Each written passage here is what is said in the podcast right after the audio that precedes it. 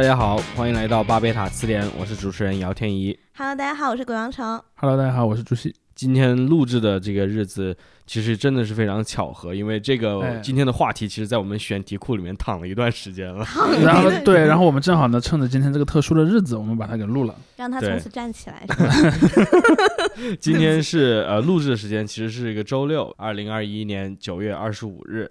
然后呢，这个日子竟然就是竟然就是，这是鲁迅的一百四十周年的诞辰。嗯，对因为因为我们大家都知道，我们节目的聊的主题是这个网络上的方言学嘛。嗯我们其实一直想讲的一个故事是什么呢？就我不知道各位听众有没有注意到，最近几嗯年的网上的这种聊天的语境当中，嗯从这种教材里面出现的一些梗，其实是很多的。嗯就中学教材啊，尤其中学教材，比如说陈独秀，你做一下，对吧？比如说那个像鲁迅的小说里也有一些什么，嗯一个是一个是什么什么，另一个也是还什么么，什么，对。对，包括有一些人可能去模仿那个孔乙己，或者模仿什么嗯阿 Q，阿 Q，对各种各样的梗都有。所以我们之前就一直想要聊吧，就是这个关于从这种中小学教材和这种呃网络上的方言之间的关系。当然，我我我首先要开宗明义的讲一句，就是嗯，基于这种课本里的表达所产生的一些特定的表达方式，其实早在这个出现互联网平台之前嗯，对，对对，就已经很多了。嗯我不知道我们的听众啊、如果你有这以下的行为，你可以在留言区里跟我们交流啊，就是有没有这种行为，在课本上画画。嗯嗯，其实我们小时候一开始以为是只有自己会画，或或者自己身边的人会画，嗯你会后来会发现全国人都在画，对对。甚至全世界都在画。我后来发现其他国家的小孩儿 也在他们的课本上画，对吧？我记得最初这个人人网那时候还叫校内网，校内网嗯那时候真正火起来，有一段时间大家就发图嘛，就是就是各种神改编，对对杜甫的杜甫那个有，骑摩托车对对 对，就越来越离谱。就一开始可能杜甫杜甫还只是越来越合理，没有，就一开始最早的人，我记得他只是把杜甫的身体画完整，了一下，就画完整，比如他手上嗯拿着一个笔或者拿着一本书，对吧？嗯这个就很和他的头嗯是相符的。后来那个画的东西就跟他的那个头的关系越来来越远，对，就对朋克了起来，戴墨镜，还有拿 AK 四七，然后还有开摩托，各种各样的东西。尤其是像这种历史啊、语文这类的课本上面，因为嗯它经常有这么一些历史人物的图，所以就很容易被恶搞。当然，这里面有个细节，其实你大家都知道，古代古代是没有那个照相技术的嘛，嗯所以很多我们看到的那个历史书上说，或者语文语文书上说是谁谁谁的照片，其实也不是照片，是古代的画，而这个画家可能是按照自己或者身边的朋友的样子去画描的。述是吗？所以可能根本也不是那个人本人了哦，但那个扯远了。就是说嗯，这其实本身就是一种很典型的去做这个事情的一种一种形嗯态，而这种东西呢，就会变成一些梗，包括说我们后来所谓的各种什么鬼畜啊、什么恶搞改编，嗯嗯这其实就是一种很本能的、很底层的一个东西。很雏形，很雏形，对。然后，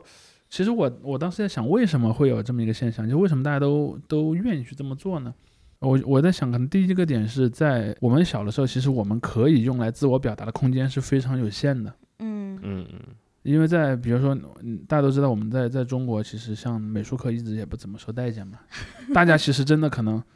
比如像我我那个年代啊，可能到了中学以后，美术课就经常被占，就是在上别的课。嗯所以很多人呢，比方说他脑子在放空，他在想一些事儿的时候呢，他就只能拿别的地方去去发泄自 自己脑子放空这个涂鸦的这个嗯需求。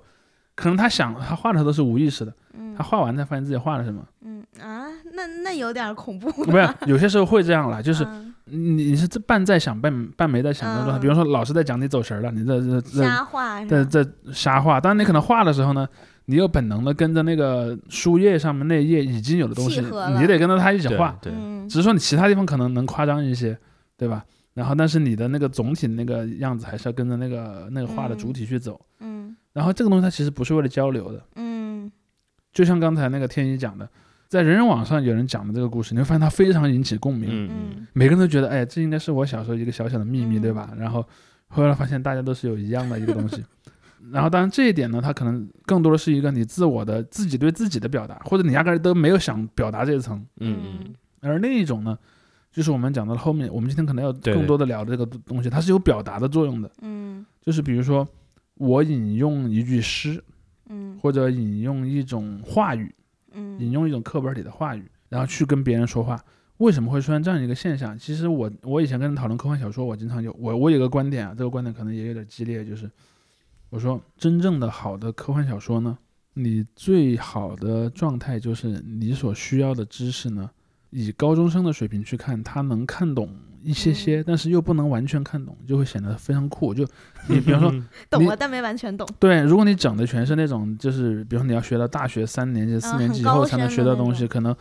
呃，我给你先来一堂理论物理，超 硬对科幻是不是？对，就是因为对于这个世界上的大部分人，在现代社会啊，大部分人嗯来讲，他的通识基本上是停留在中学阶段的。义务教育水平，对义务教育水平，可能他在他自己学的那个专业领域，他有嗯超过一般人的水平，嗯，但是在公共的领域，其实绝大多数人都是停留在中学而且。过了高三之后，大家都在走下坡，对，反而还在继续的忘。所以说从这个都逻辑。所以从这个逻辑上，就就像就像我之前讲的，以前我讲《三体》这个小说里面就有一个问题，比如说那个问题，但我我不觉得它是个问题啊，就是算是一个设定吧。这个设定就是嗯说它里面有一些基本粒子，嗯他写这这个基本粒子的时候，因为刘慈欣这个人很喜欢做那种就空间上的嗯，变大变换嘛，就是小的东西我把它写的很大，大的东西写的很小。他就写，比如说有一个宏观嗯层面上的电子，嗯，他会把这个宏观层面的电子写成一个绝对光滑的一个球，啊一个绝对理想的球。对，事实上这是不对的。就是如果你学到大学以上的那个物理学，它不会告诉你，呃，这个微观粒子是一个什么弹性的小球，因为它嗯基本上它量子力学已经完全进入了另一个领域，它是一个概率分布，它和这个嗯什么运动轨迹，包括说你那个球还能像一颗子弹一样飞过去，把别人那个装甲给打穿，嗯或者说这个球还能够变成另外一个形状什么的，其这个其实都在那个逻辑下是不成立的。啊是啊，但是这里面有一个点，就我们的中学物理课本教给小朋友的是什么呢？你去想，我们我我现在跟你说两个字，原子，你脑子里出现的画面是什么？一个圆的子，呃氢，原子，圆的，一般是这样的。你现在想一想啊，就中间有一个小球，外面有几个轨道，轨道上有几个小的小球的，那个嗯大的小球在转，嗯，对吧？我嗯很多人提到原子这种概念，都会想到这样的一个东西。这个东西就是中学告诉我们的，而这个模型其实在现代的物理学里面是早就被废弃不用了。嗯，但是如果你给你给中学生就讲什么那个量子力学，他是听不懂的。嗯，所以我们的中学课本呢，就采用了一个比较古老的原子模型去教教给学生。就是忽略了一些细节的那种，嗯，甚至于从根源的程程度上来讲都不太对的一个东西。错的嗯，但是它方便你理解，它确实方便你理解，嗯而且它也能解释一部分的问题。嗯包括你去看，在中国的很多学校的那个学校的 logo 里面，包括说像什么科学研究的项目里面，你都能看到类似的图标。包括你去看嗯中央电视台最早的那个台标，也是对对对对，两个那个椭圆形的轨道，对。对，两个椭圆形的轨道，也是两个 C 字，然后交在一起中间一个 TV，TV 就是个原子核嘛，两边就是这代表它是一个 electrical 的一个一个感觉。所以从这一点上，我们就可以看出来说，如果我要去跟他较真儿，我说啊，我要按照量子力学的观点来看，你这个设定根本就不对，那其实也没意思。嗯但是如果你的知识停留在初中到高中那个水平，你就会觉得，哎，他很酷，因为它是符合你的认知的 惯例的。嗯对我高三看的时候，我是个文科生嘛，我看的嗯时候觉得哇，好棒啊！对，但是呢，他又比你的那个认知稍微往前走了一步，比如说。嗯在你脑子里，它可能是个非常小小到你看不见的小球，嗯，他把它写成一个你肉眼可见的一个小球而。且他说，因为他绝对光滑，所以那个力怎么怎么样，我都觉得对它有一些很独特的性质，比方说它能够变成一个无限薄的刀刃来砍你，或者说它能够以极高的速度把对方的那个战舰，非常合理。它一颗飞出去能把一个舰队全部摧毁掉，对吧？但实际上这个东西你就，如果你从大学物理的角度来看，就很有问题。嗯，但是恰好是由于他的认知刚好刚好比你学完中学物理的人的认知往前再走那么一小步，所以他就显得非常酷。嗯这就是我要讲的核心的一个观点，就是人们的通识是停留在中学阶段的。嗯所以你在中学的时候所学到的一些表达方法，会成为你在以后一生的烙印，一生的烙印，一个奠基。啊，甚至于说不光是具体的内容，不光是嗯具体的一句话，思维方式，我思维方式比如说对。学马有克思的有人看到了一句一一段很长的文章，嗯。有没有课代表来给我总结一下？就总你看结一下中心思想，对课代表、中心思想，还有包括说总结嗯。这样的一种思维方法，都是非常中学的。甚至现在就很多人写写各种文章都是什么总分总这种结构，对，还有还有那种，比如说最近到了一个什么促销的一个节点嘛，嗯大家都买了什么呀？我想抄抄作业，做一下功课，对，或者做一下功课，或者说有没有人作业给我抄一抄，嗯这些都是一个很典型的例子。当然，这里面还有另一个因素，就是呃，除了我刚才讲的那个因素，就是你在中学阶段的这套东西，因为它嗯是最有共鸣的。如果你要让全全社会的所有人要用一套表表达方法、一种比喻来比喻，那么这种比喻必须所有人都经历过，那么这个肯定是学校教育。嗯那还有另一点就是，我们确实上网的网民虽然现在就是整个年龄段越来越拉平了，就所有年龄段的人都在上网，但是小孩儿上网的比例还是高的，而且小孩儿上网的那个表达欲也是很强的。对对对，包括你去看一些他什么讨论娱乐啊，或者是讨论那个一些像社会上的一些热点的现象，嗯可能是年轻人表达越旺盛嘛，他们离那个校园生活的距离是更短的。嗯，我也发现，我真的 我长大了以后，我不太爱发微博了。我小时候一在人人的时候，哇，一天发不知道多少条动态。那时候我们这白天都哪能上网呢？哦，对，也是要上班，要上班，要上班，对赶快重复。对，所以我们也我们也会看到刚才说的那那几种例子，像什么抄嗯作业、课代表之类的东西。同时呢，我们也会引用一些具体的内容。名人名言，对，或者是那种文章选段嘛，大家很熟悉的那个朱自清的背影，就被大对，家买橘子嘛，对对对你再待着别动，把火车站搬了。对，你在此处不要走动，对这个这个就因为这个梗，所以还有什么，比如说你磕 CP，然后你就说你们待着不动，我把什么民政局搬来，就对，我这种。对，其实是一样的一个逻辑。对，包括说像陈独秀，你做下这种就是呃什么什么都没有你秀，然后又什么脸同样受过九年教育，为什么你这么秀？对你这么秀，然后呢又想到了陈独秀，你看这里面就有一点，陈独秀显然是一个他从历史课本里看来的一个人物，嗯当然他可能对陈独秀这个人物就没有那么了解，嗯，所以他就会把它用在这么一个带有一点搞笑的。哎带有点搞笑的嗯色彩的东西。但是你看今年刚好又播了像那个《觉醒年代》这样的电视剧，播完之后，你看嗯人们好像对陈独秀的印象又 好像你现在再这么说又有点不太礼貌的感觉，对吧？可能原来觉得他只是一个很独秀的人。对，现在你可能就觉得他他有更多的一个 一个一这样的一些东西在在身上，包括还有一些，比如说像他可能从课本上学到的一些东西，比如说像历史一些对于历史阶段的一些认识啊，嗯，或者说对于一些社会关系的认识啊，因为其实课本上告诉你的都是些很简单的概念，嗯但是呢，他就喜欢去用这些概念去套一切的问题。对我就想，因为我们之前也提到了这个梗，我现在就是手上拿的是这个人教版九年级没级拿好吗？你们 是在电脑上。电脑前人教版九年级的一个嗯这个世界历史里面就嗯写了。资本家为了维持商品价格、保证利润，不惜大量销毁商品，啊，牛倒牛奶奶。大量玉米、小麦、棉花和牛奶或被当做燃料，或被倒进河流。但是嗯这个版本已经没有那个倒牛奶的图了。他而且他也没有那个啊很具体的，因为以前那个课本里是是说的很具体的，说在某一年，因为他不是有张配图嘛，对对对，他说某一年某某某地方的资本家，然后在像什么什么河里，我好像记得是密西西比河还是什么，我都不记得了。反正啊反正是在美国，但是就是有反正故事里图，对，专门有一张啊图，很有画面感，你知道吧？对对对对对，所以我当时看到那个倒牛奶的事情，我就说，嗯，经济危机。呃，所以呃，这也是我之前一直讲的，就是嗯。呃，但是我们可以这里稍微倒回去之前那个所谓倒牛奶嗯。这个故事的地方，就是就是我当时讲那件具体的事情，就是按理说啊，如果你真要去比喻这个事情，就是嗯这些所谓的买奶票的人去倒牛奶这个行为，你一定要比，它其实更像那种什么查理与巧克力工厂那种，啊，它固然也是一种浪费的资源，嗯。从某种程度上来讲，嗯。但它不是为了抬高价格，嗯，他又不是卖方，他是买方，对吧？买方没有抬高价格的动机，他就是有钱，他有钱，他想通过这个钱去做一件事情，嗯。为此他不惜浪费这个钱，嗯，他其实本质上浪费的是钱。对，然后从这个逻辑上来讲呢，它是一致的。嗯，但是为什么人们看一看到倒倒牛奶，他们就会产生一个很强的对对对，道德上的一个一个担忧呢？嗯它除了当时国家刚好立了一个反食品浪费法，嗯。这是一个大背景之外，另一个就是我们刚才就是我们刚才说的这个点，嗯，就是自从很很早以来，我们的历史课本里面就一直有一个，就是所谓的资本主义世界的终极危机，就是生产过剩，对吧？就是资本家开始去销毁那个产品，而当中最有画面感的就是当时历史书上有画面的那个倒牛奶。所以说，当人们看到倒牛奶的时候，比方说，假设你倒可乐，嗯比如说，如果在另一个平行宇宙里面，他们倒的是对那那个品牌方他赞助的是一个可乐品牌，然后嗯有一帮那个阿姨，然后再开了可乐盖儿，然后倒可乐，可能也会有人去骂他了，嗯是不不错，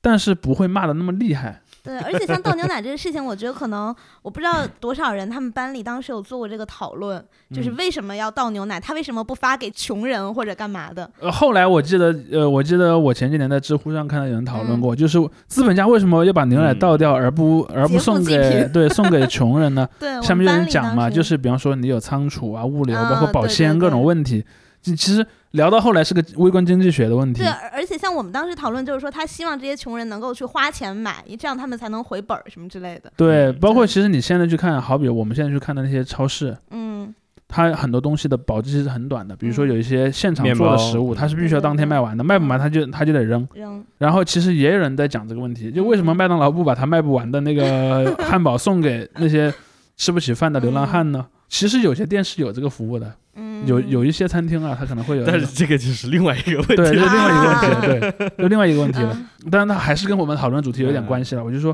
其实这也就说明了一点，我们从课本上所学的东西，其实很多是没有经过仔细的推敲的，嗯，就是他他用一种很很宏观的一很个一笔宏观带过的一笔给你带过，然后所以很多人是没有思考过这个问题。当然，嗯，可能未来他进入社会之后，他会开始想这个问题。但这个点就是对我们这些以节俭为 为为标杆长大的孩子，就造成了非常大的精神打击，就呃，是居然，有人倒牛奶这种感觉。包括你去看那些一些对于历史的分期，比如说什么嗯从周到秦的时候，经过了一个所谓的奴隶社会的终结嗯和封建社会的开始，你其实后来会发现，周压根儿也不是奴隶社会。当然，秦也很难说是一个封建社会。当然，后来嗯有一个点，就是后来所谓的那个五阶段论嘛，就是我把嗯历史分成五个五段，然后按照这五段的顺序顺顺次往前。后来这套说法慢慢也少了，嗯但是当时你就会发现。它是写在课本里的，而且嗯你是要背的，你要背了，嗯你要背熟了这个东西，你才能够考试。所以你会发现很多人，即便到了他成年以后，可能几十岁了，他认知世界的方法还是那一套。嗯而且由于他已经把那些词、那些概念就深深的刻到脑子里了，他也接受不了别的概念了。嗯。对于很多人来说，其实咱们上一就是聊游戏的时候说它是鸦片，就大家对鸦片这个词其实也也它就是这样来的。的，就是把鸦片称之为毒这个概念，其实是在清朝的很晚之后，嗯甚至于在林则徐的时代都没有毒品这个词。嗯我们其实可以就硝烟嘛。对，它叫虎门销烟，它用的是嗯烟这个词。嗯而烟和毒这两个词连在一起，并且最后变成毒品，其实也已经是清朝末期到中华民国时期的事儿。嗯尤其是中华民国后来不是搞新生活运动，各种禁毒嘛，他开始把毒品这个词就是用来指涉这种精神类的药物，以至于说后来就是呃你在公共语言中，你只要把任何一个东西往鸦片这种概念上去对对对拉，就一下就变得非常罪恶。这就是我经常讲的，就是语言的威力，就是当这个语言的东西，因为公共教育是最容易让人对一个词形成共识的。嗯公共教育是发生在人自身的这个判断力比较弱的时候，就是比如说你小时候，你小时候不会去想，我从书上学的一个概念到底是对还是不对呢？？因为那个时候不管是老师也好，还是那个包括这个课本本身的这个形象，嗯，给你一种非常权威的感觉。然后在这样的一个前提下，你其实是不太会去思考你学到的东西从某种程度上到底对还是不对。嗯等到你真的有有能力去想的时候呢，可能你已经错过了想那个问题的一个 或者说，是你只能从知识层面可能把这个推翻，但在对潜潜意识识层层面你可能还是会对已经成为了一种童子功了。对，当然，如果你学的你你如果进入大学之后，你可能学嗯的那个专业和那个你学到了某个特定知识的领域不相关还好，嗯反正不影响你工作嘛，对吧？嗯就像比方说我是个搞搞火箭发动机的，嗯我认识人类历史几阶段对不对？跟我有什么关系呢？对，但如果你学的是一个，比方你学了一个错误的物理的一个概念，嗯那你就必须把它给修过来，你才能够嗯做你以后的工作。所以你看，比如说你你到了大学，你学物理，你就要抛弃掉那个有一个核，嗯。然后外面有几个轨道转来转去这种图像，你必须把它抛弃掉，你都不需要到大学。你像我们，我实际上到高三对。你你是需要对对抛弃抛弃这个概念的，但是呃，事实上在高呃，我不知道现在的高考有多难，因为我高考已经是很早以前的事儿了，我不知道现在高考会会不会有那么难，但是在我们那个高考的年代，如果考到比如说什么电子也好，或者考到一些就是电磁学方面的题，嗯。它还是把它当做一个嗯。呃那个宏观物体来来来我我其实出题。我其实想说的是化学，因为因为嗯。我非常深的印象就是我进入高中以后，我们化学老师就一直在说，就是各种各中学的都不对，什么也不是掉他会用这样一个说法来说，并不是都不对，对嗯，但都是有就是很多地方是是不太就有出现新的规律，凌驾于你过去学的，你以为是普遍的一个规律。嗯就包括你像你说的这种物理的，它也许在某些特定的什么这种纯粹假想的情况下是这样，但其实在各种情况下它并不是这样。然后是往后的，什么的，对你往后的教育其实就是这个过程，你不断的在发更新现那个系统嘛。对对对，你这个普世的原来最普世的这个一些规律，慢慢的都不适用了，无论是哪个学科对嗯。所以这就涉及到你你是从哪个领域里学到的？东西，包括说我我有一个嗯朋友，某个很有名的学校的呃历史系的，他说他当时到历史系去报道的时候，老师第一节课就跟他说，你要把你以前学到的历史都忘掉，因为它里面有很多东西其实会对你以后呃去掌握研究嗯和学习的方法是有害的。嗯。然后就会出现这样的一个情况，所以这就很有意思，这就是你在中学学到的知识会很大程度上的影响你的思考方法。嗯。而且我还注意到一个特别有意思的现象，就是每年的这个高考的时候，很多人都会议论啊，今年的作文题又出了什么，对吧？每年都会议论，我不知道为什么人们如此热衷这个话题，已经过 过去了四十多年了，还还在天天聊这个问题。嗯这其实也是个特别有代表性的一个一个东西。嗯，当然，说回到鲁迅这个主题啊，就是我们今天引起 我们讨论的，引什么时候主题是鲁迅？没有，就是呃引引起我们讨论这个话题的一个由头了，嗯就是鲁迅这样的一个概念。其实我我想我想分享的一个点是在我那个年代呢，就是首先语文课本里有很多鲁迅的文章，嗯嗯，嗯然后老师也很喜欢讲，但是其实对学生来讲还是挺困扰的，因为鲁迅这个人是不按语法写东西的，啊，对，对吧？其就是实那个年代的人都多少有点儿，因为这。没有这里面有个问题，这里面有个问题就是在鲁迅那个年代，就是现代汉语它本身还处在一个没有没有完全定型的这么一个一个阶段。所以，如果你单从掌握语言技能这个角度来说，鲁迅确实不是个特别适合嗯用来教的东西。但是他的思想其实很嗯很有意思的。所以我们那个时候就老师经常讲，比如说老师可能会教，你大家都知道语呃考语文的时候都会教，比如说以下句子哪个是病句，对吧？？嗯或者以下有哪个字是错字。其实你如果你你把作者名字遮掉，你把鲁迅的句子放进去，很多时候是，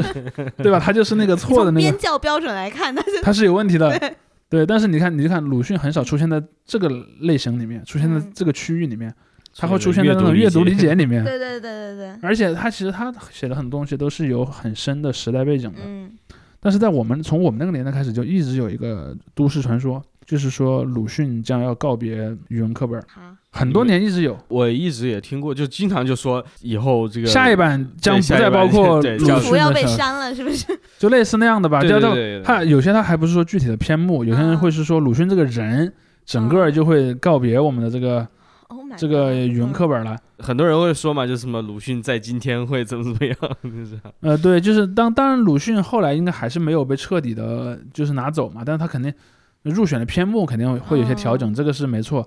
其实这里面就有一个点，就是在我我至少在我上学那个年代，就是鲁迅所代表的一种，因为他有一个特别有争议的地方，就是所谓的国民性的批判，就是讲嗯比如他在日本留学，他说，哎，我发现中国人在看那个日本人杀中国人的那个嗯一些幻灯片的时候，嗯就显得很麻木，嗯就显得好像跟自己没有关系一样，嗯他就觉得中国人意识不到自己是中国人，嗯然后他劣根性，呃对所谓劣根性，包括你看他写的那些像孔乙己也好。像他写那个，比如说他每次，他每次他那个小说里面，往往会有一个我，就是像他自己的那个投影，迅哥，对，他可能会回到绍兴的那个那个小城市或者嗯村里去，然后他就会讲说村里的人或者小城镇里的人，他们的性格是什么样，他们的人生观、价值观是什么样。其实那些性格怎么讲呢？就或者你说麻木也好，或者说冷漠也好，或者说什么样也好，其实鲁迅觉得那种状态是不太好的，嗯他会对这些人持一个比较批评的态度。嗯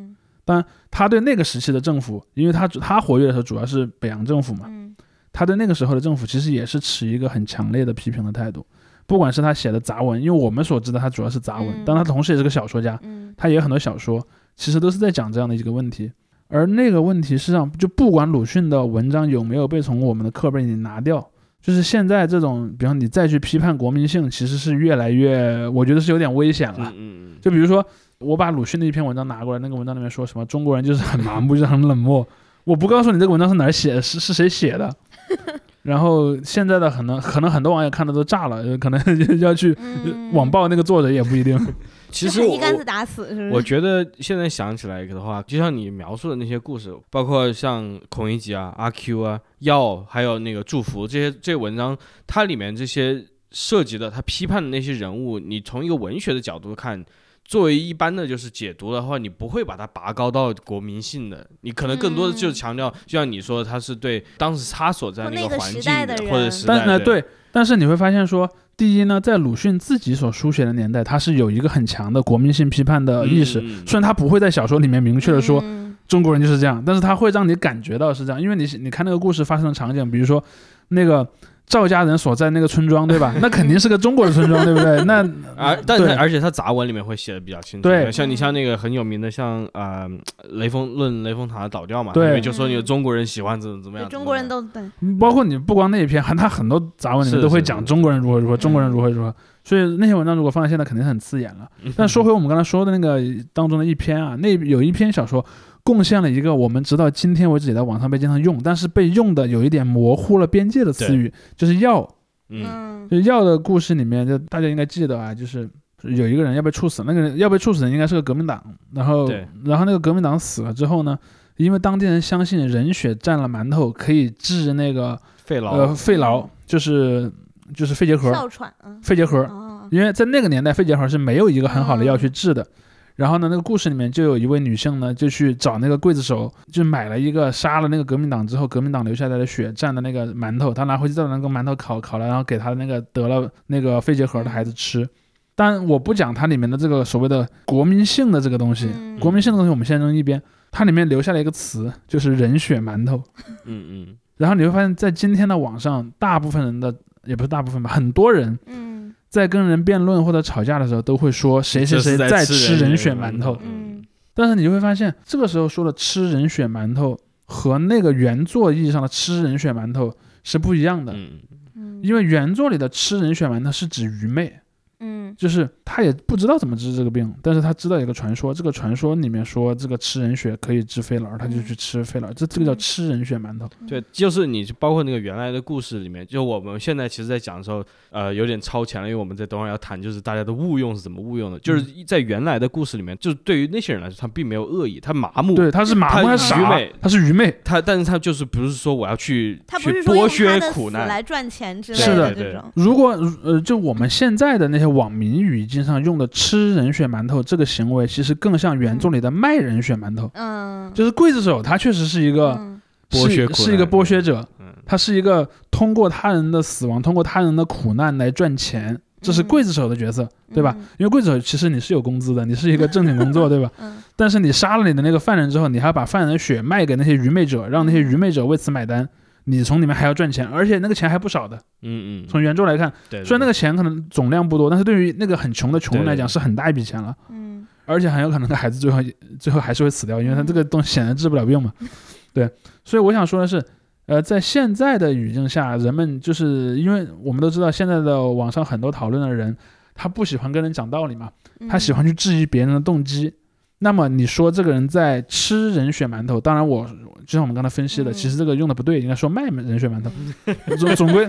不管你怎么说吧，总归他是当他说这个词的时候，说人血馒头这个词的时候，是是在指责对方，你似乎是在利用某种弱者的苦难，为你自己嗯争取一个利利益。嗯比如说今天发生了一个案件，案件里有一位死者，你去评价了这个案件，嗯。可能你没想那么多啊，嗯。别人就会说，你不就是觉得这个案件现在在网上热度很高，很多人关注，你去聊一下这个事儿，你就更多人关注你了吗？你来炒作一下，你这个人血度，这蹭热度，你吃人血馒头，很多人就是这么一个逻辑，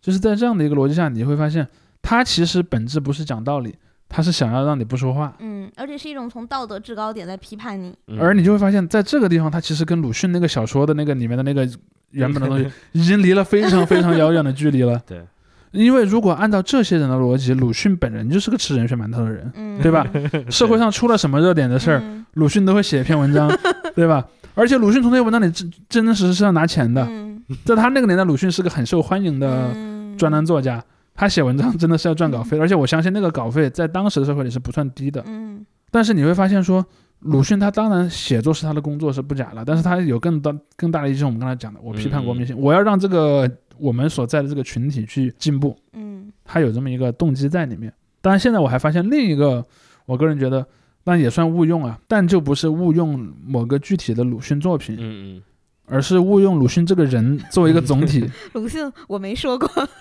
对，当然那那是另一个梗啊，就是比方说嗯经常讲叉叉叉叉叉破折号鲁迅，其实鲁迅并没讲过，那那也是一种误用，但嗯。那种误用是一个我认为是个戏谑的误用，因为没有人嗯。真的觉得那句话是鲁迅讲的，嗯。那句话就是就是讽刺那些讲什么话都要说这是一个名人的话的人。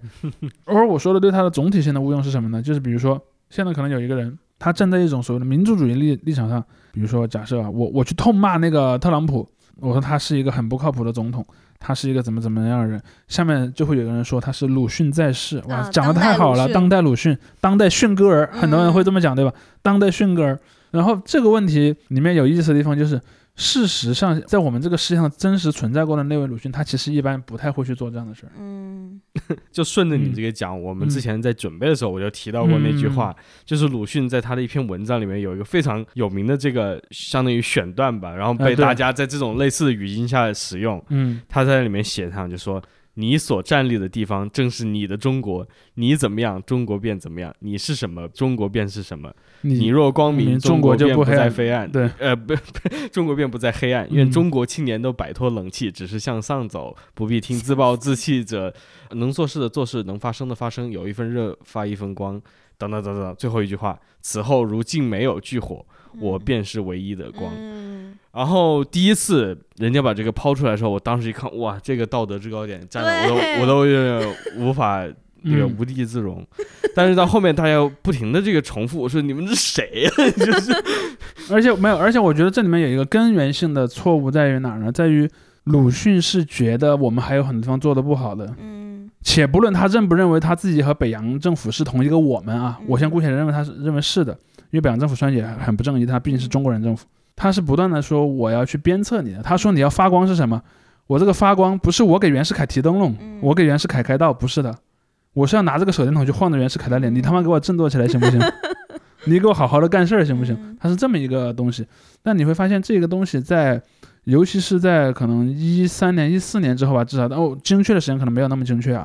嗯，我的感觉是它更多的是被用成了一种和鲁迅的原来的意义，我不说完全相反吧，但至少大不一样的一个语境。就是说，你要好好的说我们有做的多好，这个是他们眼中的我就是不黑暗。嗯而事实上，在鲁迅的语境下是不是这样的？嗯，在鲁迅的语境下，你要去，比方说，我天天说啊，北洋政府太好了，北洋政府好顶赞，那其实是一种 是他眼里的黑暗，你知道吧？而他的黑暗恰好是反对这种反对这种东西，嗯？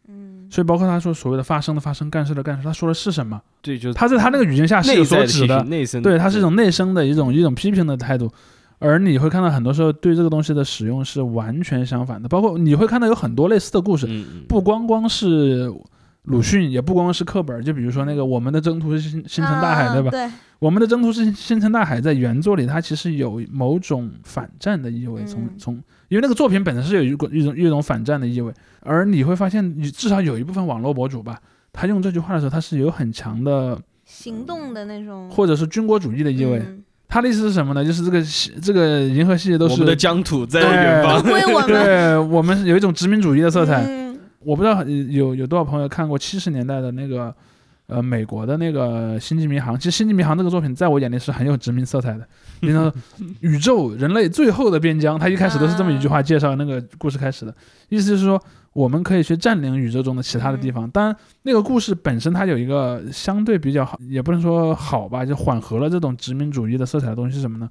就是说有个不干涉原则，有个不干涉原则，就比如说我们发现当地有个原住民，我们是不能把那个原住民杀掉，嗯或者我们我们既不能杀了他们，也不能不能让他们知道我们的存在。对对，也不能说哎，我们这儿有个特别先进的科技，你还学学了你就牛逼了？对，也不能你不能破坏它的自然发展，就是不嗯干涉原则，就是在那个电视剧里面有这么一个东西嗯，所以这这就让那句开头的那句话里面所包括的那种殖民主义的色彩呢被冲淡了。但是回到我们说的刚才这个例子，就是中国的有一些网友。有一些网络上的那些所谓的评论家，嗯。在使用“我们的征途就是星辰大海”的时候，他显然是已经完全脱离了原来的语境，嗯嗯，他是真真正正很认真的把它当做一个带有军国主义的 slogan 开去开疆，对去使用的。呃，尤其是你每次看到中国在一些科学技术上做出一些进步上，他们就会疯狂的在那个评论区里刷这个东西。嗯但实际上，这恰好是我们中国不愿意做的事情。嗯中国，你看，我们从来都是在那些官方上面说我们是不称霸的，嗯我们比如说我们开发太空是和平的。我比方我发射一个月球探测器，不是说月球是我的那个，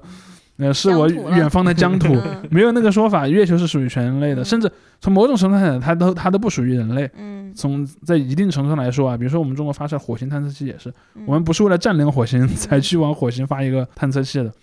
但是你会发现有很多网民他会有意无意的往那个角度上去说，嗯。就是我们的征途是星辰大海，似乎好像中国的探测器到了火星，那个地方以后就会变成中。国国旗了，对。但就是我们刚才说的这些，我觉得也可以跟之前的结合起来，有做一个总结，就是说这个课本的语言为什么，包括课本里面的故事，或者我们阅读课本的方式这么容易的被拿来用。我觉得一方面就是在那个教育的，就像你说的，在那个教育期间，大家都是大笔一挥，非常粗线条的东西给你，嗯然后他这种。道德的判断也是非常简单的，而且每个人都接收到这样的东西，就每个人都接受的是一样的东西。对对对，所以所以你中间蕴含的感情色彩是非常强的，嗯，是没有是容不下，而且还有对。如果你去向另一个人质疑这一点的时候，嗯。他不会觉得你在跟我讲道理，他会觉得你在挑战我的人生经验，你在挑战我，尤其是我小时候所产生的认知。我我在这儿，我想稍微插入一句的，就是说，像像我我当年有一个特别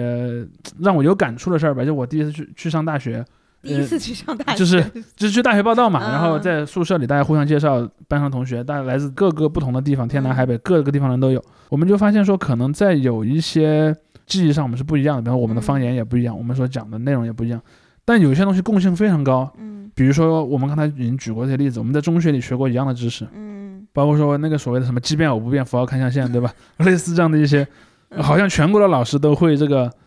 这个这个顺口溜。顺口溜，包括说还有那个在数学里那些函数的名字，对吧？我？cosine，我记得当时大家就是说各个地方的老师对德尔塔的发音是不一样的。呃，对，然后包括说那个呃三角函数的那些嗯，sin、cosine 什么 cosine、cosine、tangent 这样的一些一些东西，你会发现老师们的念法全都天差地别，嗯。但你都学过这样的东西，，非常有意思。非常有意思。我后来发现有两个最大的共性，对于我们这所有学生来讲，有两个最大的共性，一个是电视机上播过的东西，嗯比如说那个呃央视春晚里的那些梗，然后就像什么赵本山的小品，虽虽然大绝绝大部分人都不是广东人，嗯，呃呃，不是都不是都都都不是东北人，那就应该说，除了少少部分广东人，因为广东人确实不太看普通话的节目，大部分其他地方的那些同学都是知道这些梗的，这是第一个母贡献。猪的产后护理，对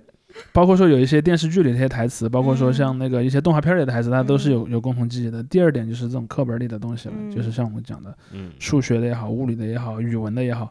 包括说政治的也好，对吧？很多人都嗯学过那个什么原始社会，一个原始人用一用用一个羊换两个石斧或者之类的东西，都会知道。呃然后这一点其实我就觉得构成了我们可以去交流的基础，就我们共享这一套符号体系。嗯嗯嗯，而中学，尤其是中学的语文课本，是我觉得是共性最高的。嗯，我感觉至少在在我们那个年代，可能中学的课本的变革比较慢，就比方说不会什么一两届之后，那个课本的内容就就做了比较大的调整。那后来我相信，隔的时间远了之后，还是会有一些调整的。包括这有地区对性课本嘛，对，或者比如说，因为有些地方它会有自己单独的那个像个地理就有那个区域地理嘛，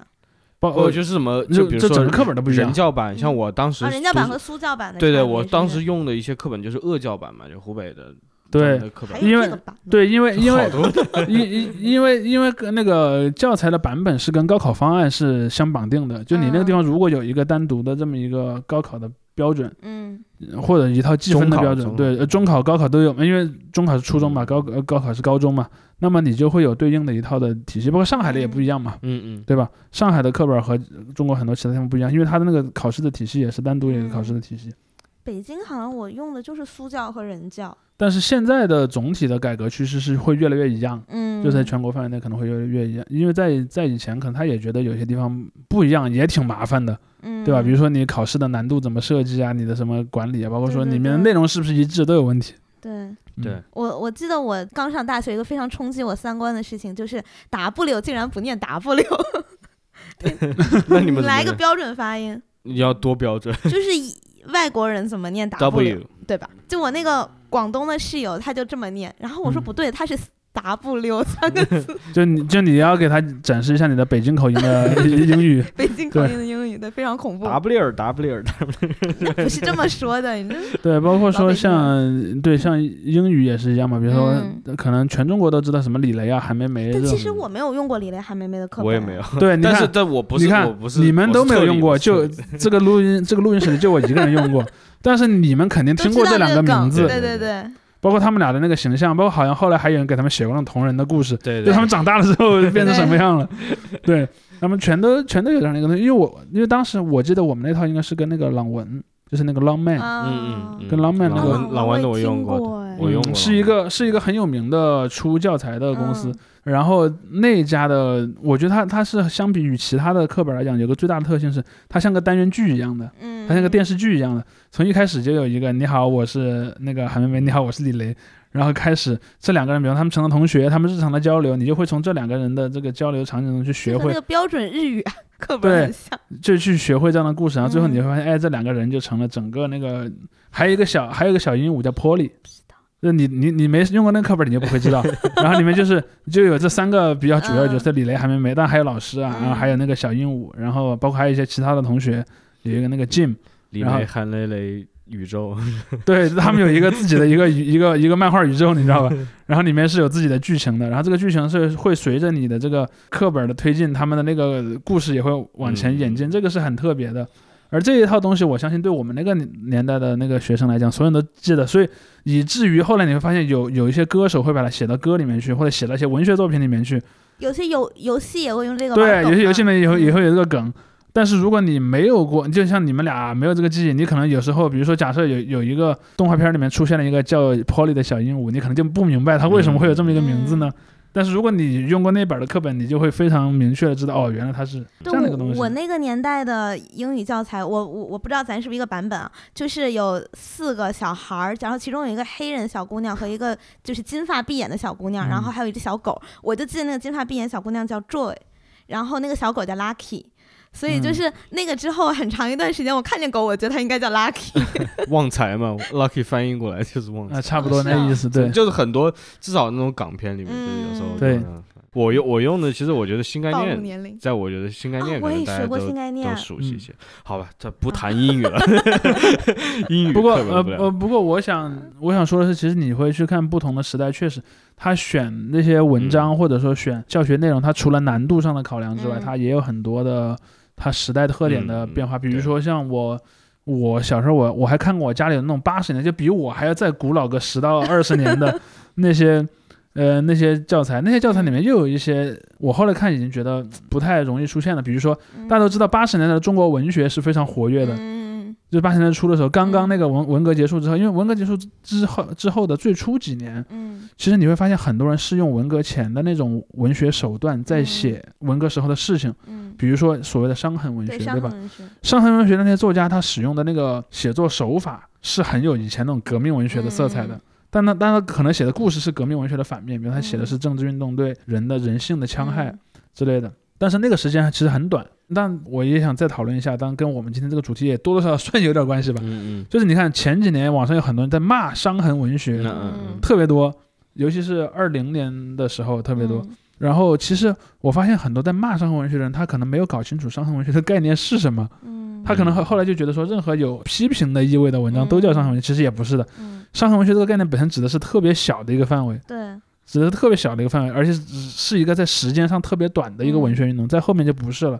在后面你会发现中国的作家开始去模仿，比如模仿欧洲的作家，模仿拉美的作家，模仿比如模仿美国的作家，或者产生就是那种更加本地化的文学写作。对，或者更加本土化的就是比如说我故意去模仿那个，比如说清朝时期甚至更古老的中国语言，或者是我完全方言化写作，对对对对，对吧？？我用什么陕北语言，那个是你你看，就是 什么山东语言，这是一种，还有你说就是像那个时代嘛，你说如果真的谈八十年代，你想想看王朔这一批人，他就是那之后起来的那就是他更加注重就是这种个人生活的，然后当代生活的一个描写，对，然后用他那个语，因为因为它里面有它里面有两个层面嘛，一个是你写什么，嗯，一个是你用什么去对对写，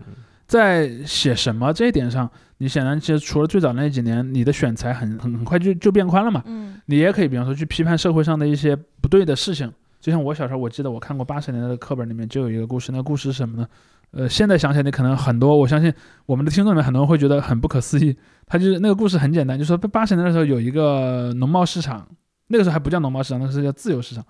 自由市场里面有一个人，他是个公务员，这个公务员他的外号叫老打，因为他的职务叫做打击投机倒把办公室的一个什么什主任，么什么？打击投机倒把办公室主任。啊这个打击投机倒把办公室呢，就设在那个菜市场这儿，嗯。因为在那个年代，就是你去倒卖倒卖东西是会有有被认定为嗯。投机倒把罪的这个嫌疑的嘛，所以这个人呢就是负责来管这个投机倒把办公室的。然后那个时候因为物价都很便宜嘛，就比如说买个东西可能一般都几毛钱，嗯。然后这个办公室的这个人呢，就经常拿着一张十块钱的钱，他跑到那个店里去，比方说，哎，给我来半斤鸡蛋，或者给我来什么一斤一斤那个菜，然后就给十块钱给别人，别人哎都太大了，我找不了不，你你你把东西拿走吧，下次我们再算吧，就他永远也不会给那个钱的。然后这篇文章其实很短，可能就几百一千字吧，嗯，但是他就把那种当时的那种一些基层官员的那种嗯。特别骄横跋扈，然后利用自己的职权去嗯占便宜，这个写的活灵活现。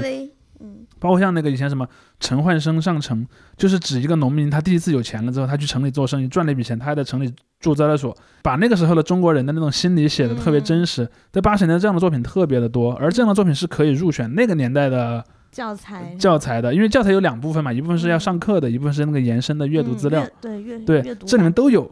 甚至于像一些比如说一些所谓的那种先锋戏剧啊，嗯或者像一些那种什么模仿拉丁美洲的那种小说，对吧？讲那种什么中国的这种传说，就就类似于像莫言那种风格嘛。对吧啊莫言那种风格其实就带有一点拉美的味道的一个、一个一个东西，所以这一类东西其实在八十年代出现的特别多，而且也有很多被入选到了我们的这个课本里。我突然在想，如果这些我因为我不太确定现在的语文课本里还包不包括这样的风格的一些作作品，至少我看的应该是没有。了。但是那个时候，我觉得如果你能够看到一个，因为它很新，比如说，呃，这个小说我刚才讲的那些小说，比方说它可能是什么八三年、八四年发表的，嗯。但是可能八五年、八六年出版的这个语文的延伸材料里面就已经收录了，啊，嗯，所以它那个我觉得当下是吧？对很当下，而且他所批评的那些是呃那些不管是批评也好，还是说白描也好，他所陈述的那些社会上的那些现实，跟读者所在的那个空间是非常接近的，嗯，所以就显得很鲜活。我做节目之前，我在看了一下，就是嗯。初主要是初高中的这个语文课本，然后我我回忆了一下我当时读书的时候用的那个语文课本，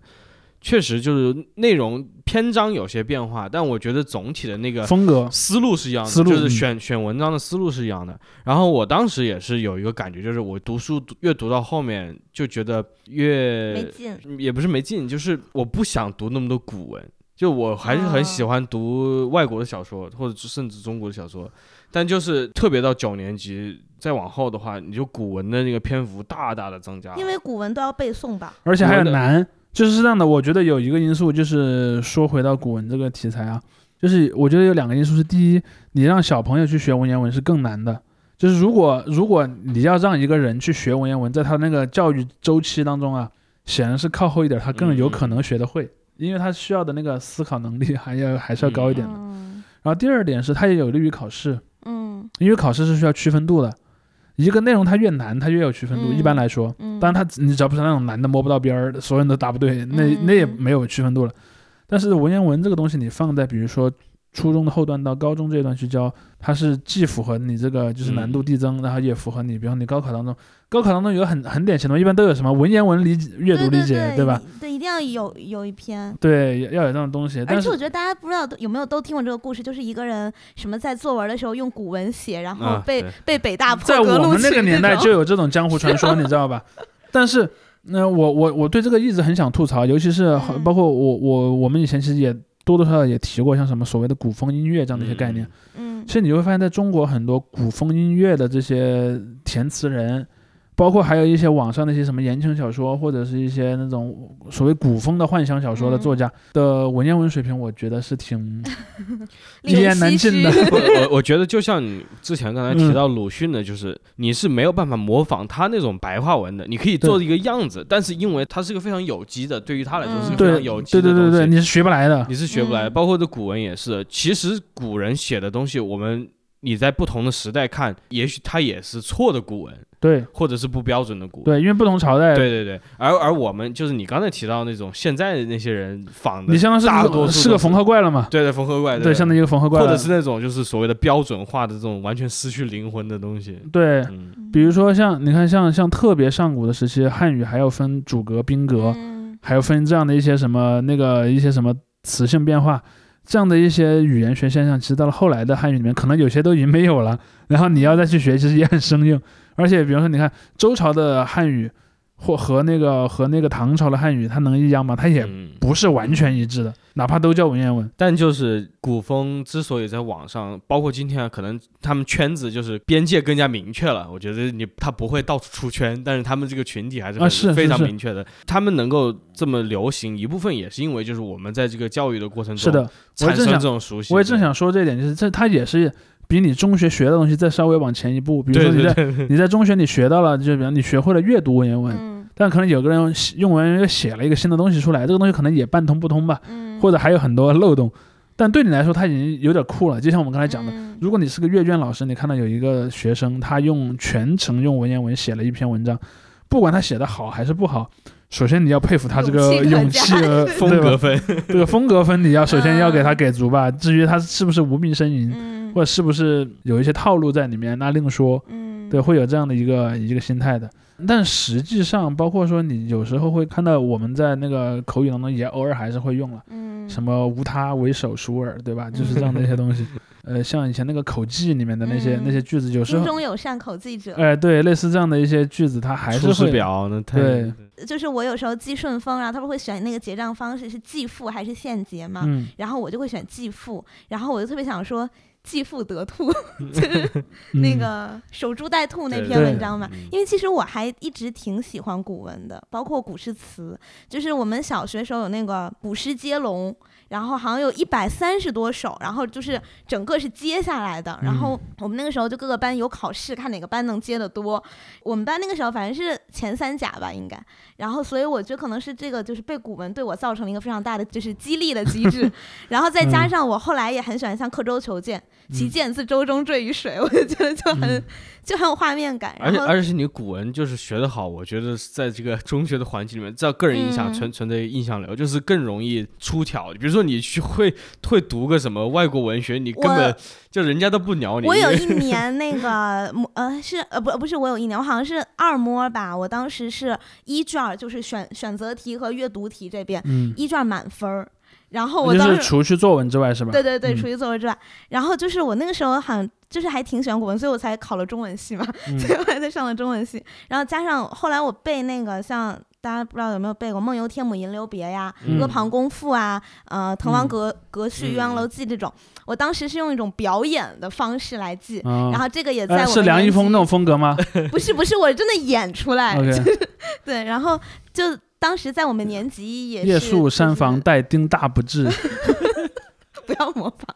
所以就我我当时就觉得，哎，其实古文还挺有意思的，就是你理解嗯。了以后就还挺有意思的。对这个乐趣，嗯对，就是你那种白话文的小说或者怎么样，其实要求背诵的内容都会相对少得多。他比嗯如叫你背两而且就很无，聊啊。但就是对我来说，对我这种人来说，嗯对吧？理科生是不是？读 读的就更加容易一些嘛。嗯，因为因为是这样的，就是你你在白话的小说里所读到的东西，你在日常口语中是会用的，但是你在文言类的，不管是诗歌也好，还是那种古代散文也也好，嗯你所得到的东西，你在日常生活中是没法儿去说的，嗯，用不着那些东西用不着。嗯而比如说像《论语》啊，像什么《战国策》啊，像什么《左传》啊，里面东西你 你根本就用不着。吴语城北，徐公孰对美？，而而且确实就是你真的要能够达到能用文言文的那个水准，是不容易的。是非常高的一个门槛。而你能用白话文的一个水准，这个这个门槛要低得多。对，对是的嗯而且还有一点就是说，你拿这个你拿这个现代的白话文去和其他的语言之间做这个兑换，就比如说翻译的时候是容易的，嗯，但是你用文言是非常不容易的，嗯。对吧？你可以想象一下，如果如果我给你一篇，我给你一篇英国或者是什么那个法国的小说，我让你把它弄成文言文，就就算对于一个嗯。自己从小就学文言文的古代儒生来讲，也不是很容易的。嗯。相反来讲，这个因为现代汉语它灵活很多嘛，它毕竟是灵活的而且，标准化了。对，而且标准化了。你想，嗯呃，以前网上老是有一种刻板印象，就所谓的汉语无语无语法论嘛，嗯，汉语没有语法，汉语有什么语法？有些人中文会这么讲。系狂怒，对，其实汉语的语法其实是挺规整的，很难，是很规，整，而且而且难度不小对的，，它里面有很多奇怪的情况。嗯，而这个东西你是很难掌握的，但可能对于有些人来讲，他可能觉得反正这么难掌握，我就跟他说他没有这个语法。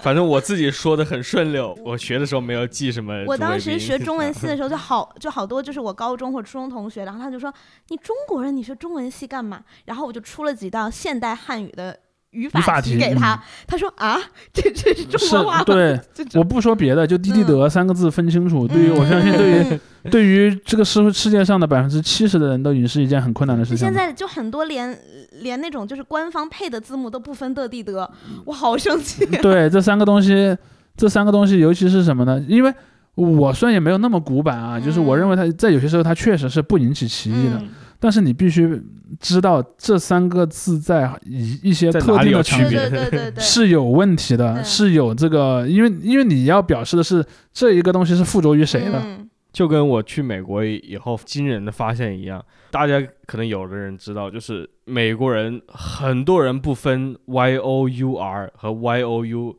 撇 r e，就是你是和你的，和二，嗯。啊就是这两个他们不分，嗯，就是我当时就无法理解就是比如说，你的耳机，他就会说成你是耳机是吗？他们一般就听。感上你听感上听不出来，他他们都嗯会用那个，基本上就你的那个，有你是谁的有写的时候，对，就打字的时候会这样嗯写。我今天美国美国人均文盲是吧？老丈没有遇了，对，包呃对，包括说像那个什么在在在美国很多那些词语的那种简写啊，或者是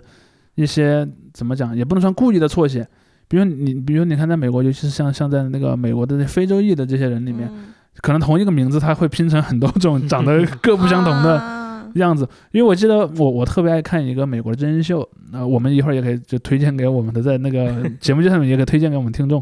就是叫《幸幸存者》，啊，他的第第四十一季马上也要开播了嘛。四十一 对，第四十一季很难想象那个主一年才四季的，没有没有，他每年播两次，每年播两次啊。今今年是他的第二十一年，今年是个呃节目开播的第二十一年。天哪，然后节目，然后这个节目里面，他你不是那个最后要淘汰你的队员的时候，你是要嗯写在一张羊皮纸上的吗？嗯我见过那种情况，就是比如说可能那一局里面那个要被淘汰的，他其实得了六票，就是很多人投给他，但是没有两个人把他的名字写成一样的。就就比如说像那个什么，就是是是有 N 的，但是有人会显得有 K 有 N，有人会显得只有一个 N，或者有 A 的，有人在 A 后面会写个 Y，嗯，或者最后那个有没有 E，它全都不一样。然后 这就是我我我就想说一句我经常用的话，就是一日之内一公之间而气候不齐，大家拼写都不一样，大家拼写都不一样，所以这个就是一个很有意思的一个一个一个现象。嗯对要说起这国外的教育体系的一些遗留问题，那也是 非常多的 很，多很多。非常多的，当然可能各有各的问题吧。但其实我也我不太清楚啊，就在在比方说像在美国那样的场景下，会有那种呃全国人会有一个类似于像我们提到鲁迅这样的一个全国人都知道的一个课本里的梗吗？呃，那倒不一定，但是他们就是有非常熟悉的作家嘛，就是有些作家是被他们奉为这种，闺蜜你你说像这个像马克吐温这样的人，嗯啊就是属于他们的啊，没想到竟然是马克吐温。嗯 OK，就是就是举个例子嘛，嗯马克吐还有还有温不中国人民的老朋友吗？谁没学过？或那个惠特曼呐、这样的人，嗯，嗯，对，中文系是 谁？你看中文系也不太熟，但是在 如果你要搞那个什么英语的文学的这一块儿，你还确实写过啥？你是这个来个代表作。他写过，他是写诗人，写诗，他是个英语草叶草叶集，那我着实不知道嗯好吧，艾略特，艾略特那那我。像像他们的话，呃，要说梗的话，我其实还有网上看了不少人用那个盖茨比啊，或者是嗯用、哦呃麦田来做梗的。呃，对，《麦田守望者》里面的那个最后的那个段落，其实很容易被用的。然后然后那个，哎嗯，而且我在想，盖茨比还跟那个小李子有点关系，他不是演过那个盖茨比的那个电影吗？他那个表情 对，就老是出现在网上。哦，还有一个梗，但这个梗是统一的，嗯就是在美国所有人学学生都会写。他说海明威啊，写什么，我有一个蓝色的窗帘，怎么怎么样。嗯，然后他们的问老窗帘为什么对是蓝色的对对对，这个窗帘真的这个到底就是蓝色。这到底是个中国的梗还是一个？我记得是，反正我是在因为因为中国人我因为我在我前几天在网上也看到了一个类似的，你是在外网还外网？上他看到啊呃，所以搞不好这个梗是一个横跨了太平洋两岸的梗。那只能说全就是只能说海明威的历史地位高了。就他有留下名字，因为中国那个作者不知道是谁。嗯，反正他们也有这样说的作。作家们家里窗帘为什么都用蓝色？因因为因为美国的话，就谈美国，还有那个他们教育就没还有那个什么，那个鲁迅的家门口为什么是两棵树，啊对吧？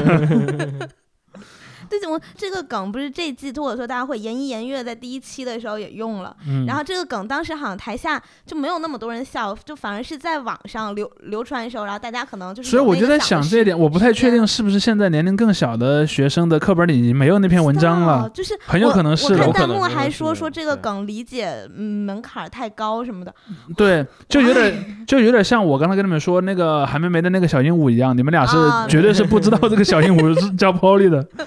对对我只要有个小马叫保利。你说过过一段时间，谁知道人家知道你卖买橘子是啥意思呢？对不对？呃，当然前提是那篇文章不在了。梗吧？但是我但对，但是我觉得买橘子那篇可能会比较长时间的留在课本里，因为大家经常在用，啊，不是不是而且他没有不是什么，问题。主要是他倡导的是一种和谐的家庭关系，就是那嗯种亲子感情，因为这个在中国价值观里面是而且是那个父亲是一种无声的爱形象，对对对，里面唯一只有一个问题，就是他不遵遵守交通规则。以前不是有人讲过嘛，说要把这篇文章删掉的原因嗯就是那个父亲擅自越过铁道，对吧？但其实那个嗯那那个说这个话的人其实没有注意到一个问题，就是在那个年代的火车的车速是非常慢的，啊就是你去可以追上。对你穿越铁道没什么危险。好吧，我觉得，我觉得我现在想了有个环节可以做结尾，就是我觉得我们可以各自分享一下我们三位自己阅读这个课本语文呐、或者什么的一个最感觉，哎最有最有印象的最东西是吗有印象的一个篇章？OK，最有印象的一个篇章啊，或者是感觉给你留下最深印象的之一吧。我最近觉得最好笑，没有就近近几年觉得最好笑的一个化用、嗯。是孟森呃动森孟德尔，我觉得好啊，好笑孟德尔，对对对，孟就因为因为那个时候就是大家都在家也闲着没事儿干，就玩玩动森嘛，然后就嗯。你怎么杂交那个花儿，然后然后那个花的颜。色，然后对，分成什么样子，杂交对对对什么之类的，，然后就就网上就就还有很多图嘛，还去算那个算那个遗传概型嘛，嗯。然后结果就说动森孟德尔，我真的觉得好好笑。嗯呃，我要说这个倒不是一个梗，但是可能讲的是我对那个阅读我的中学课本的时候的一个嗯体验吧。这个体验嗯对我来讲比较特别，就是我们那个时候大家都知道会发一个薄的上课用的课本和一个厚的那种你课外的延伸的延伸阅读的资料嘛。我们那个时候的阅读资料里面刚好有一有一个章节，那个章节就是二十世纪以后的欧洲文学、欧美文学。哦然后我记当时记得里面就收录了那个尤里西斯的第一章嗯。的一部分，我都不太确定他有没有收完，因为他第一章的一部分就是讲这个故事的开始嘛。嗯。因为故事一开始就是那个主角叫史蒂芬，嗯。史蒂芬和他的有一个室友，他们两个人租了一个炮楼在里面住，然后那个就是讲他的一个故事。我当时看完之后，我特别想知道后面发生什么，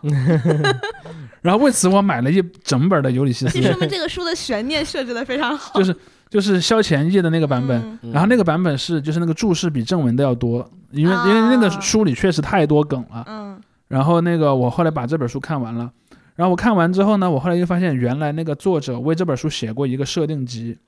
就是因为他那个他是有一个尤里西斯宇宙的，嗯就是尤里西斯这个小说本身讲的是二十四小时内发生的事儿，是里面故事里有三个角色，就是史蒂芬、三一然后那个那个利奥伯的，嗯呃和那个利奥伯的那个老婆叫莫莉。这三个角色，这三个角色是对应那个《奥德赛》故事里的那个奥德赛、奥德赛的老婆和奥德赛的孩子的。但是呢，史蒂芬这个角色是他的另一部小说的主角，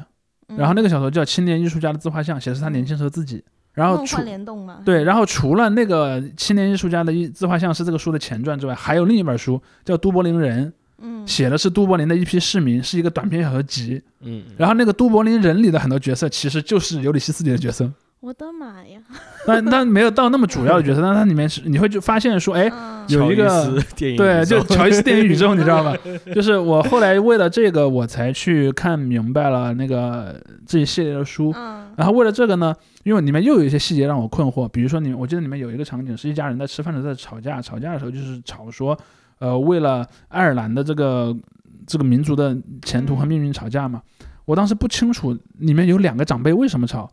后来我才去知道，哦，原来他们的独立运动当中其实是有两个不同的派别的，嗯他们的主张是不一样的。嗯我为了这个，我又去学了爱尔兰近代史。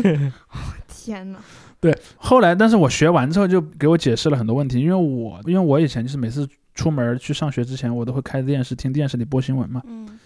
嗯、然后在我的小学高年级的时候，电视上经常播的新闻是北爱尔兰的和谈的问题，就因为当时是那个克林顿在当总统，对，然后克林顿，九七年，然后英国英国当首相的是布莱尔。然后克林顿当总统，那个布莱尔当英国首相的时候，他们后来就促成了一个和平协议，就是让爱尔兰持续快半个世纪的一一就那种低烈度战争，就他也不是两边官方宣战，但是可能就今天我给你丢个炸弹，嗯明天我刺杀你一个什么官员，类似这样的，就一直不断，等于是在那个时候这个故事结束了。我以前看电视天天说啊，北爱尔兰和平进程成功推进是什么？是人类的和平的事业当中一个很重大的事件。那但是在我在我上小学的时候，我听这个新闻，我不明白是为什么。嗯，但是到我高中，然后我因为看了一篇没有写完的那个文章，然后我就一路一路一路往后看，我后来就哦，原来它是有这么大的意义。嗯因为那个尤里西斯的小说所设定的那个故事的那个情节，就是在爱尔兰独立运动正在进行的过程当中。嗯因为十九世纪后期爱尔兰就想独立了嘛，嗯，但是它实际上是到那个二战左右才真正的获得了一个比较完整的独立地位。当然，还有一个历史遗留问题没解决，就是北方的有几个地方没解决。嗯但是在那个过程当中，你会发现，其实乔伊斯写的有一些感情，因为他毕竟他是作为一个爱尔兰人在写，嗯他就有这样的一些因素在里面。而这个因素呢，你懂了之后，啊你突然就懂了为什么几十年后还会有那么多的后续的故事在那个故事的后面。所以我是为了那个才把它看完的。所以这你看，这就是一一篇文章会让你就有点像什么呢？就有点像你的那个，你走在路边有一棵草，你你把那个草拔起来，发现那个根很长，嗯你就说我想看看这个根到底有多长，你就一直往前拔，一直往前拔，之后英语里面的俗语就叫做掉进了兔子洞嘛。对，然后就就掉进了兔子洞，就是你拉出来一条有几百米长的。跳进兔兔子洞不是爱丽丝梦游对仙境对，就是这个梗嘛，就是说你进了那个兔子洞，你就完全进入了另一个世界，就进入了另一个故事里。Wonderland 对吧，呃，我最后说的话，我提出来这个单元的时候，我就在想，嗯有一篇也是这种系列作品里面的一篇，嗯就是那个《白洋淀记事》里面的一篇。当时我印象中，这个好像不在我们的主课本里面，也是在那个延伸阅读里嗯面。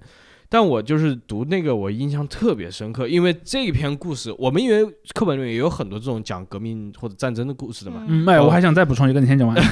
对，就这这种故事，什么老班长啊，嗯金色的鱼钩啊，不，金色鱼钩是不是？不是，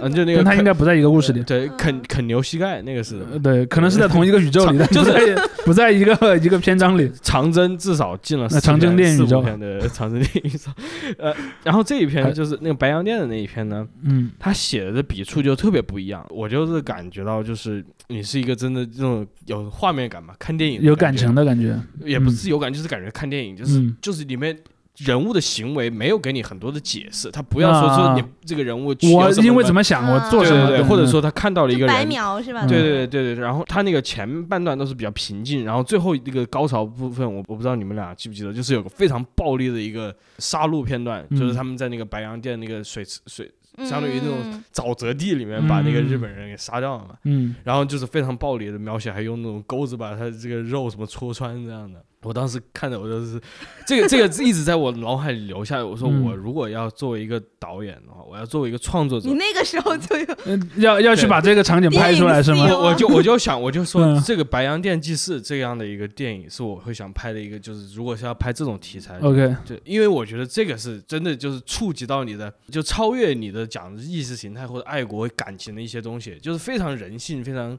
说原始的一些东西在里面。它无论是这种暴力啊，还是人和自然的这样一个共处的这样一个环境，那你不应该去白洋淀朝个圣吗？去去我圣们白洋淀，对那呀、那去了就失望了，说不定啊没有去了他在荷花去了他脑子里的那个画面就碎了，你知道吧？就幻灭了哦不。能奔现，对，不能奔现，不能奔现，对。就是这个状态，现在这个状态是最好的。啊。对，所所以其实我为什么喜欢读小说，一方面也是因为就是可能也是因为我理解能力有限啊，就是这种白话文的描写，嗯让我更好的可以进入那个将东西场景视觉化。嗯对对，你说文言的话，它也可以。其实嗯有些诗歌你是可以，就是说我也喜欢一些什么李白、李贺的那些诗歌，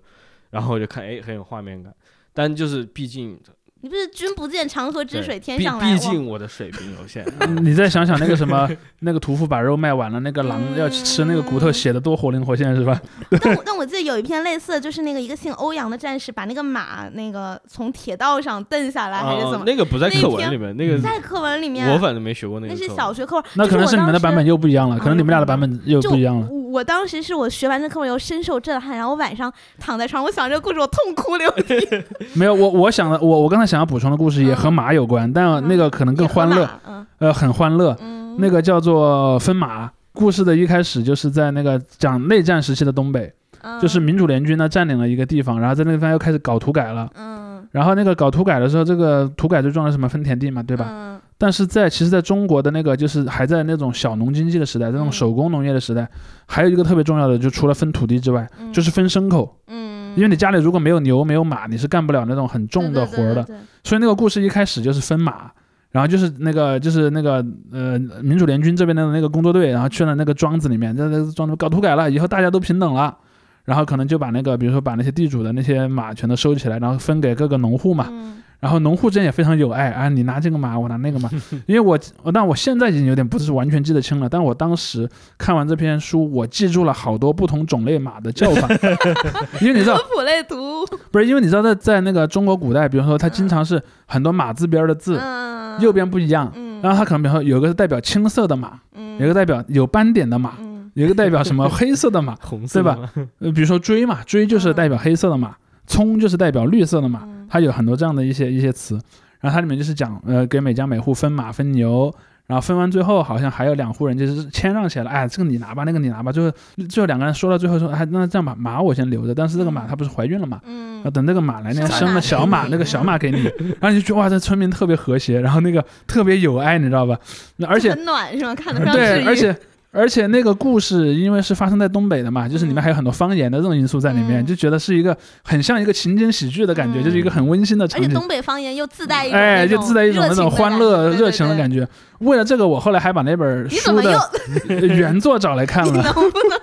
专注于课本？对，就是那那个叫《暴风骤雨》，是一个很啊。典型的那种，就是你知道以前在那个新中国的前面这段里面嗯。有一个有一个流派，这个流派其实就是那种喜欢用什么山东、山西、陕西、东北，关东对，用这种北方那对用那种北方方言去写农村生活，而且嗯。这个农村生活一定是那种革命时期的农村生活，嗯。比如说土改啊，比如说什么社会主义建设啊，比如说类似这样的，或者游击队时期的那个农村生活，嗯。它是有很强烈的这么一个诉求在里面的，嗯。这样的一类的小说。但里面有一些人的那个文本还是不错的，比如他，嗯。你看他他对于这种方言的掌握，他对于这种活灵活现的感觉，因为我后来看他的原版，我才发现他原版里面还有很细很详细的注释，嗯，比如说可能东北方言里面说一个特定的，比如说有一种动物的名字，或者有一种嗯草的名字，嗯。或者有一个什么地点的名字，他会告诉你，他有的小注释说，呃，这个词里面的那个音节是来自满语，在满语里面它的意思是什么啊什么什么什么，它会他那个原作还注释的还挺挺详细的。看的书都注释比本文 长，那倒也没有，这个其实也没有那么多，但是嗯它里面会有一些方言的因素嘛，它就会嗯讲这些方言里面可能有一些来自什么满语、朝鲜语或者相关的东西，嗯包括他会介绍给你那个呃内战时期的东北的那种嗯那种文化背景。当然你，你如果了解了这个背景之后，你再去看那个小说，你体验肯定又不一样了嘛，对吧？嗯所以有时候就会有这样的一个东西，因为我有时候会有一种很奇怪的现象，我相信可能很多人也经历过，就是你看一个东西的时候，你可能会情不自禁的记住一些非常不主要的东西，就比方我刚才讲的那些不同的马，对吧？我觉得你记住了都是不主比如说。比如说你看《西游记》，你可能会记住，反正我看《西游记》的肯定是记住了。我看《西游记》选段的时候，我会记住里面那个。比如说有一集是他们去到有一章里面他们是去到一个王宫里面，那个国王招待他们嘛，对吧？嗯。国王让他让他们去帮忙消灭一个妖怪，然后他们把那个妖怪给干掉了，然后回来了，国王特别开心，就请他们吃饭。然后那个就讲的非常详细，比如说第一道菜上了什么，第二道菜上了，他会把它你看书吧，他会把它他会把它写成一首词，嗯，就那个词是是还还带韵的，对对对，因为还这种长短《西游句的。记》好像每一章的开头都是他会说有一首《西江月》赞曰，啊然后巴拉巴拉巴拉开始对对对。下面讲，然水浒》也有点这种，因为不动就写，那因为以前的那种，我相信以前那种就是这样的，因为它是话本嘛，嗯。是有说书先生说的，嗯。说书先生需要过一段有一个类似这种有一点表演的、有一点炫技的色彩的东西，去增加他的表演的那个嗯，强度。我经常就会记住这个东西，就比如说有没有反思过？对，就是因因为它里面很多场景是不一样的嘛，比如说你嗯你你看像讲那个讲那个就唐僧一行的时候，讲的东西都素的，嗯，就是唐僧他们那行能吃到的最奢侈的东西是什么呢？就是用糖做的做的狮子。嗯就是用糖雕成一颗一个大狮子，然后这样的东西，或者是什么面筋啊，什么那个嗯萝卜啊，什么这样的东西。但有些章节它写的是妖怪的那那边的剧情，嗯上面就会有什么，比如说有有种种奇奇怪怪的肉，对吧？比如说鹿的肉，然后什么呃骆驼的肉，然后什么那个嗯，那个唐僧的肉哦没有，呃唐僧的肉并没吃到，吃他们其实很想吃，但是并没有吃到。就是有时候就会有这样的一隐些，藏菜单。反正因为我我看那些古白话小说的时候，我总会把他们吃什么记下来，你把《西游记》当菜谱看，差不多吧，就把《水浒传》妈，我今天晚上吃这个。《水浒传》我也当菜谱啊，《水浒传》里面，比如说说什么，说武松去到那个孔孔家村，就是那个孔明、孔亮啊他们那个村里去，然后就把他们两个打了一顿嘛，打了一顿呢，就去抢那个牛肉，还有鸡肉，嗯还有那个白酒，还有什么东西都是这样的。包括他们去那个什么七星聚义的时候，去打鱼吃，还去买牛肉，嗯然后哦，反正我都我都会记住这种情节，你知道吧？就是反正我看看书，我都会把他们吃什么记住，包括那个我看尤里西斯也是，他去买那个 烤羊腰子吃，然后我都会记住他们哎他们去吃什么，我就在想哎这个东西好吃吗？因为演个望京小腰啊，真的是没有。因为你尤其是你年龄很小的时候啊，嗯你就生活在一个不那么大的地方，就是嗯可能那个书里面介绍的一些东西对你的日常生活是很遥远的，嗯你看哎你这个东西到底是什么样的呢？我就会充满遐想。对，我就会把它，就就有点像你刚才说的，哎，那个白洋淀里的那个一个游击队员在在里面干掉了一个侵略者，啊，那是个什么样的场景呢？可能你真正的见到了白洋淀的时候，你会觉得好像跟我想的不太一样，就会有那样一种情情况，那你？读阿房宫赋的时候，不会觉得那个头一梳就梳出了一朵云没是什么？阿阿房宫赋，我当时在想，就说真的，他那个建出来有那么大吗这？么大会是什么样的感觉？我嗯我想象的是，我我你要说起来这个，那我就继续再说一点，就是说嗯阿房宫赋读的时候，我内心的是个什么画面？就是那个宫真的建出来，然后嗯留存到了现在。它得然后是什么样？然后我在想，印象中吧，这种嗯纯粹印象这种川藏公路上面嗯开着一个吉普车，然后啊那个城墙一直延伸到云雾里面那么大，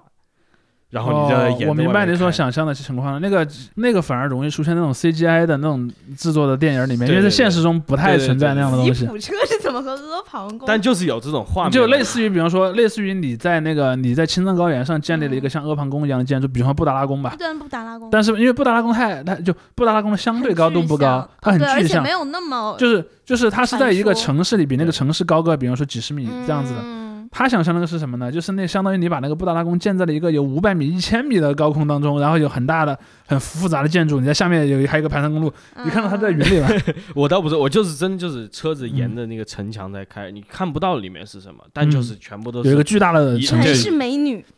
那那我倒不在乎，那个没有时候，哎，我突然发现在这里面我们关注点可能有一点区别，但是这个这个区别我不太清楚是不是嗯呃普遍的。比如说，我相信男孩们看到这种类似的书的时候，我都会惊叹于那个建筑物有多大，嗯，我不太关心里面是不是人。啊啊，反正我发现我身边很多朋友都是这样的。嗯比如说我建了一个伟大的城堡、伟大的宫殿，对吧？他可能会想，因为他会会想象这个宫殿是一这种伟大的工业的纪念物，对，但是他可能不会想象里面的人的际遇，就相对会想的少一点了。我被阿房宫赋，我想里面那么多人，他洗洗衣服和和梳头都能形成一个什么？对对对我觉得哇塞，好壮观。对啊，但是你后来你有没有想过，比方说你哪天有空去西安，嗯西安不是有那个有那个唐朝都城的那个遗址？不过如此。对你就会觉得好像又没有想象中那么可怕。就像你刚才讲的，所以你不要劝他去白洋淀，去白洋对吧？淀对吧？去了白洋淀可能就去白洋淀可以躺在那个荷叶上，很好玩没有。这个到这个年纪了，这个哎虚构还是所谓了。虚构跟现实还是哎，我们这期节目可以出个那个视视频版的特点，让大家看我怎么表演阿房宫夫。可以可以可以可以我可以把全篇演给大家下来。作为对国国庆国庆 梦游天母吟留别，我也可以。交给你了，交给你了。好吧？用现代汉语就行了，你不用搞一些那种中古汉语。我我最后我想说个梗，就是大家嗯记不记得那个《岳阳楼记》里面有一个“日星隐曜，山岳前行”这么一句，嗯然后当时背的那个翻译是“太阳和星星隐藏了光辉，山岳隐没了行迹”。我当时在后面接所有案件的推理都隐藏一线，然后变成柯南了，因为就非常嗯顺。本来其实我们录节目嗯。之前，我们还想着该怎么批判这种课文语言，其实我们也批判了一些，但就是嗯。当然我们没有，我这我们最后用的这么欢乐，其实也恰好说明了这些东西其实会对你留下一种你很难去摆脱的一个东西。但它但你也也不用刻意去摆脱了，它是一个通道嘛，它是。嗯。它它是个工具，对，看你怎么用。看看你怎么去体会。像包括你我或者你，嗯。我们三个人都是在这些作品里面找到了作品之外的东西。没错其，实说实话，我觉得就是我上高中时候我学的那些基本的。马克思哲学，或者可能到后来的人来说这是对吧？但是我觉得还是挺，就是挺受用的。说实话，在处理问题上，就身为一个文科生，我觉得还是挺。就我当时去台湾，我当时去台湾讲那个有节讲黑格尔的课，然后我的 presentation 就是啊、黑格尔的那个世界的这个概念啊是如何嗯，在马克思的理论中被被被发展和嗯使嗯使用的嘛。嗯，然后当时就讲完以后，那个我们那个老师就非常的吃惊是吧？赞同，因为其实就是台湾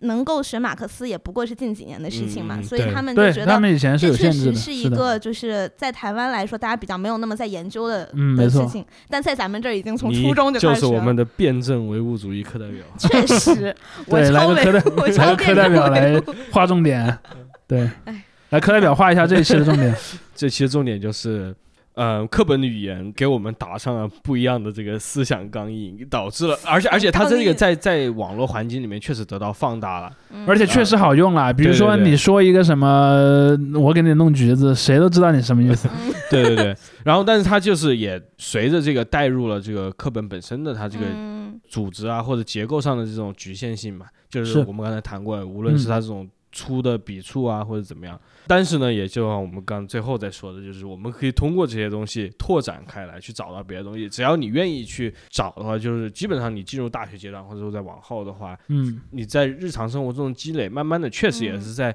不是完全在推翻你的课本里面的东西，嗯而是把这些东西发散了。所以我觉得这个经历当然也是可以是非常好、非常有教育意义。玩梗嘛嗯，对，没错，就开像心就好嘛。对，就像我们录之前，其实我当时也想过这个问题，就是说我嗯我我当时可能脑子里会想的是，我可能会去批评一些，比如说有些你用这个就有有点过于的机械，或者说嗯过于的迷信的感觉。嗯其实我就像我们刚才讲的，即便我们举的那些例子，虽然它的那个用法可能是一种在我眼中是一种不好的方向上的嗯错误。但是呢，它好歹它是个错误，就是说明了这些人嗯其实并没有完全的按照课本给他的叙事去走，照其实本宣科。，对，这其实本身就是一个嗯很对很有意思的现象了。对，那好吧，那我们就提前祝大家国庆假期国庆快快乐！拜哎，对，也可以把你们的呃这种课课本本经历梗或者这些有意思的经历分享给我们。对对对对我希望大家都没有听过李磊和韩妹妹，还有，呃对我希望跟望我就是一个年对对，我我特别希望在评论区里面出现某个我从没见过的啊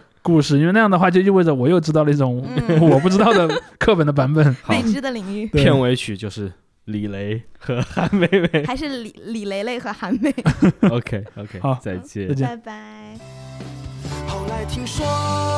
李雷和韩梅梅，谁也未能牵着谁的手。路虽回国，你离去了上海，身边还有了那么多男朋友。了中国太太衣食无忧。领导当了警察，昂渴望他去年退了休。